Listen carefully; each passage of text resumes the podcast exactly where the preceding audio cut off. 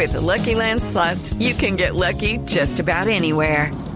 This is your captain speaking. Uh, we've got clear runway and the weather's fine, but we're just going to circle up here a while and uh, get lucky. No, no, nothing like that. It's just these cash prizes add up quick. So I suggest you sit back, keep your tray table upright, and start getting lucky.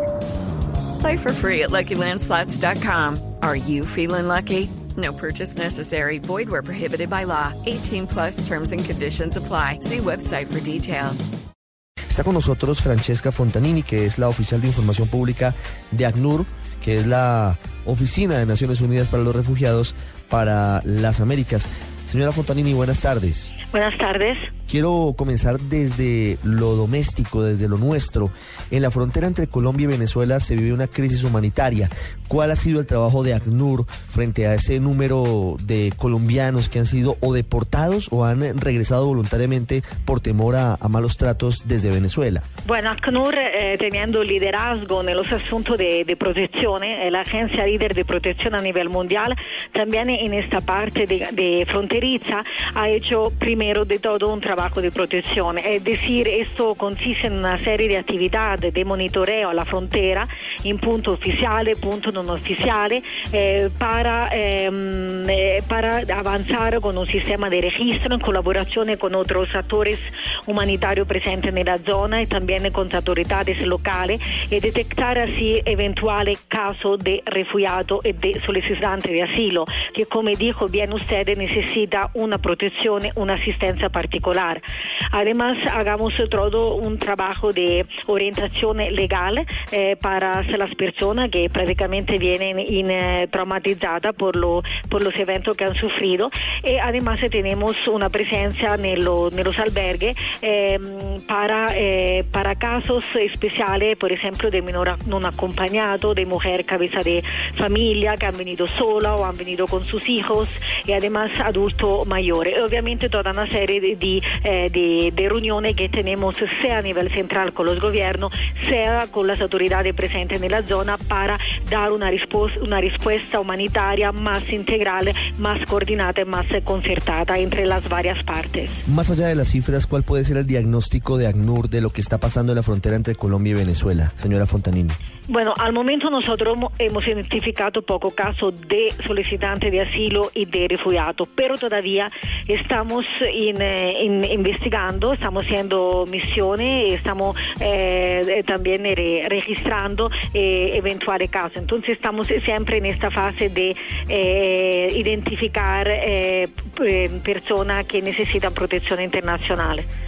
Pero hoy han detectado, porque teníamos una cifra preliminar, de cuatro personas colombianos que habían obtenido el estatus de refugiados en Venezuela y que habían sido expulsados, que habían sido deportados, lo cual a las luces del derecho internacional es una grave violación a las garantías de esas personas. Eh, ¿Cuántos son finalmente los casos que tienen hoy de esos refugiados expulsados de Venezuela? Bueno, por motivo también de protección internacional no podemos eh, decirlo, pero al momento, como usted ha dicho, la, la, cifra no va más allá de los cuatro que ha, que ha indicado. Pero de todo modo, cuando hay este tipo de, de violaciones de derecho internacional, eh, lo que hace ACNUR es eh, contactar el, lo Estado, el gobierno, en este caso Venezuela, donde han sido expulsados expulsado y pedir de nuevo la readmisión. Obviamente por estos casos estamos ya en este proceso.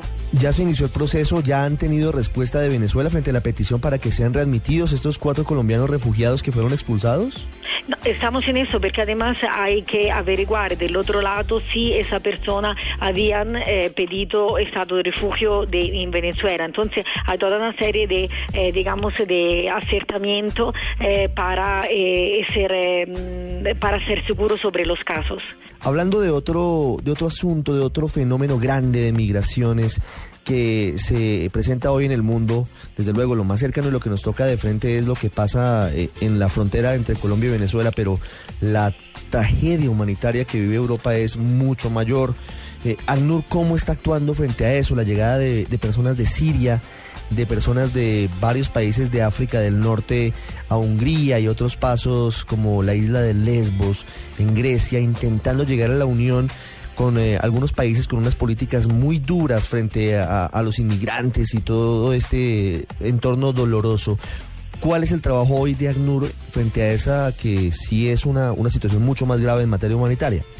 Bueno, yo diría que el trabajo de ANUR principalmente, en, en este caso de la crisis de Siria, de Europa, eh, consiste principalmente en dos ejes. El eje de primera, asistencia humanitaria, es decir, dar asistencia humanitaria a las personas eh, como eh, kit básico de comida o colchoneta, algo por, por sobrevivir ¿no? en los primeros días más difíciles de su, de, de su llegada, darle una vivienda. entonces, esta es la pura asistencia humanitaria acompañada también de todo un sistema de registro, como se está ahora desarrollando en la varias islas eh, de, eh, de, Grecia. Eh, pero también tenemos como líder, como agencia líder de protección, tenemos un rol también que va mucho más allá de esto. este rol consiste principalmente de, empujar, de llamar la atención de la comunidad internacional y no solo los Estados europeos, porque al momento a nivel de la Unión Europea hemos pedido cupo de riassentamento por 200.000 refugiados e la Commissione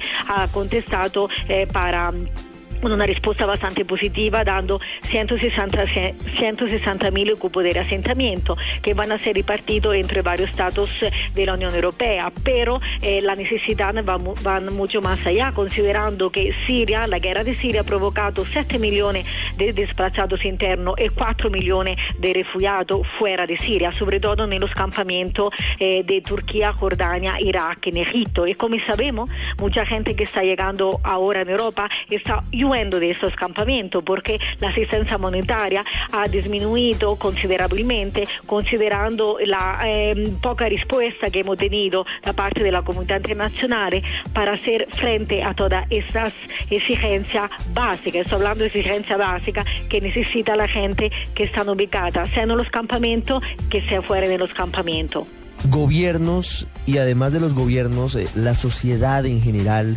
de la mayoría de los países del mundo es indolente frente a la realidad de los inmigrantes y de los refugiados y de los desplazados. Se lo pregunto por lo que pasa en Europa. Hay tensiones grandes eh, para poder llegar a un consenso en torno de la forma en la que deberían ser atendidos estos miles de sirios y de habitantes de otros países africanos, pero también de lo que pasa en Colombia, que a veces nos olvidamos de que también somos un país de tránsito de inmigrantes y que también tenemos un fenómeno de desplazamiento interno que nos eh, desborda. ¿Cómo ve usted la situación? No, correcto. Sí, en, en, este caso digamos que Europa no puede continuar respondiendo a esta crisis con un enfoque fragmentado, con un enfoque gradual. Ningún país puede hacerlo en solitario, eh, pero ningún país al mismo tiempo puede negarse a cumplir su parte. Entonces mmm, nos encontramos en un momento, antes un momento decisivo para la Unión Europea, ya que no tiene otra opción que se no movilizarse eh, para responder a esta crisis. Pero eso eh, incluye también movilizar otra, Agencia Europea, por ejemplo, de Asilo, Inmigración, Protección Civil y además, sobre todo, ofrecer alternativas legales para esa gente para que llegue a Europa, porque solo ofreciendo eh, alternativas eh, vamos a ver menos y menos imágenes dramáticas como hemos visto en los últimos, en los últimos días, porque es gente prácticamente completamente desesperada que usa todo su ahorro, eh, se tira en una balsa, cruza el Mediterráneo, arriesga toda su vida. Entonces, si ofrecemos eh, vías legales eh, como admisión humanitaria, reunificación familiar, eh, visado humanitario y otra estrategia, las personas también se sienten más protegidas y van a correr menos riesgo en estos viajes muy peligrosos que están haciendo al momento en condiciones totalmente irregulares. Señora Fontaní, una última pregunta. Ustedes, volviendo al caso de la situación entre Colombia y Venezuela, ¿han podido detectar cuántos casos de familias divididas por cuenta de la deportación? Mm, de, no, la, según la fuente de, de OCHA del coordinador humanitario, al momento han sido identificadas 25 familias.